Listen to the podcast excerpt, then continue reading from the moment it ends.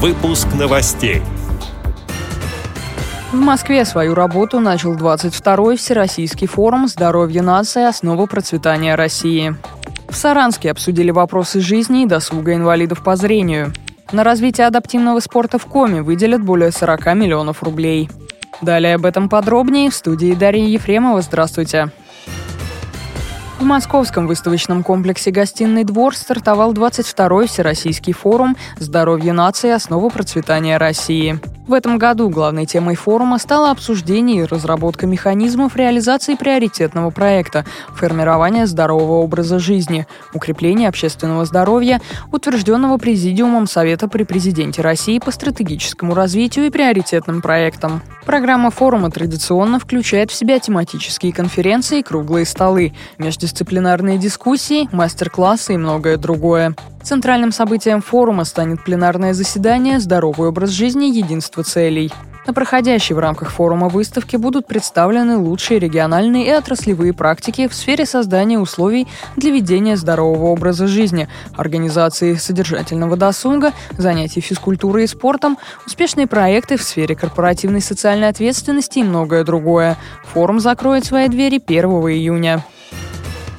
Актуальные вопросы жизни и деятельности инвалидов по зрению рассмотрели в Саранске в рамках информационно-образовательного семинара, который провели руководители Саранской местной организации ВОЗ с группоргами.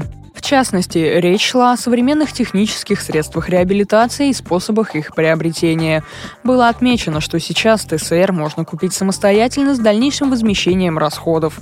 Также обсудили работу социального такси, которое осуществляет свою деятельность в Саранске в рамках муниципальной программы «Доступная среда». Присутствующим рассказали об образовательных учреждениях Всероссийского общества слепых и проинформировали о действующих курсах, где может пройти обучение любой желающий член ВОЗ с инвалидностью по зрению. Отметим, что Саранская местная организация ВОЗ проводит активную информационную работу в социальных сетях. О своих мероприятиях они традиционно сообщают также по телефону и по электронной почте.